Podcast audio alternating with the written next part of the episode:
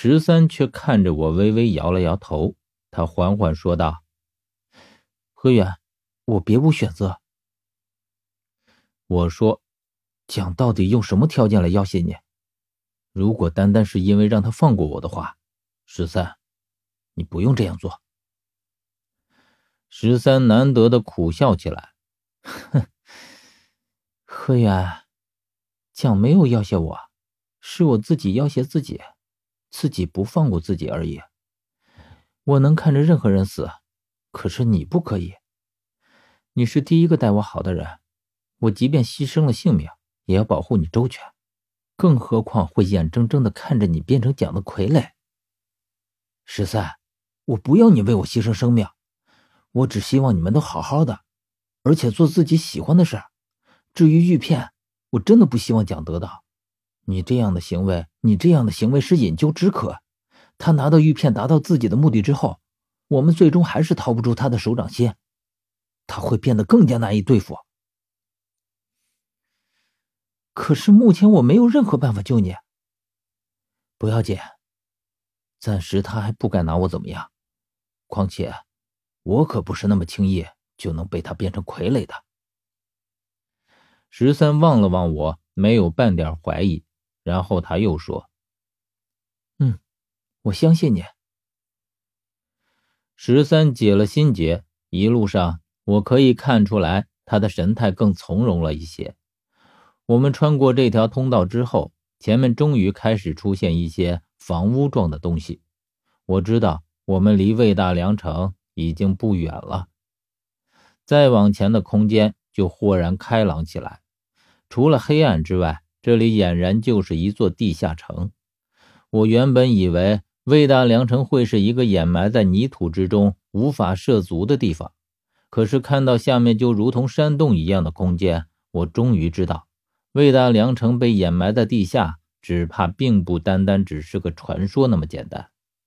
黄河决堤的确是魏大良城被埋在地下的主要因素，只是这里面很可能还有别的原因，或许是故意为之呢。看到这个情景之后，十三也忍不住感叹：“哇，黄河决堤却铸就了这样的鬼斧神工，而现在黄河改道。”又有谁还记得曾经这里就是黄河沿岸呢？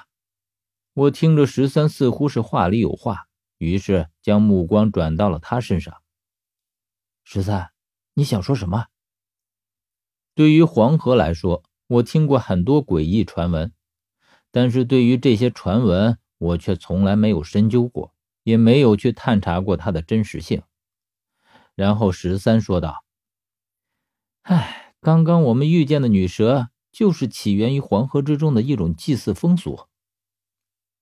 啊，女蛇，看她的样子的确和蛇有些像，但是我看见透明棺材里的女尸，明明和正常尸体一样啊。嗨，你看着一样，那是因为她们本身就是女人的尸体。这些女人的尸体都是在古时候拿来祭河的少女。你如果看见绑在他们身上的青铜链子，就会发现上面全是一些符咒，就是用来压制这些女人的怨气用的。呃，因为并没有谁愿意心甘情愿的成为祭品，所以才要用这种法子来压制住怨气，以免他们变成厉鬼吗？是的，用来祭河的女人必须是十六岁的处子。不但如此。还必须长得美丽异常，所以你会发现这一路上我们看见的这些女尸都很漂亮，即使是死了以后都是如此，就是因为这个风俗的缘故。哎呀，可是再美丽，到了黄河里之后，也都变成了邪恶的不能再邪恶的东西，可惜了。哼，你应该听过黄河里水鬼的传言，其实说的就是他们。我们看见的这些，只不过是早先黄河决堤时候被冲到这里来的，还没有变成女蛇的尸体罢了。说到这里，我不禁问道：“那透明棺材又是怎么回事？”嗨，那就是他们的栖身之所啊，也是囚禁他们的地方。只要不脱离这口棺材，他们就无法变成女蛇。唉，实际上说白了，这种法子啊，和把人给活埋了并没有什么区别，只是祭河的人是将这些女人放进了这种秘制的棺材里，然后投入河中罢了。里面的女人一般都会被活活的闷死，但是因为全身都被锁链绑住了，所以形态看不出挣扎的痕迹，看上去姿势神态也就很自然，不会是挣扎之后的惨状。难怪他们会变成这么怪异的东西，看来不是没有原因的。这就说不准了，究竟是他们自己变成了这东西，还是因为被投进了黄河的缘故？因为没人知道黄河底下有什么。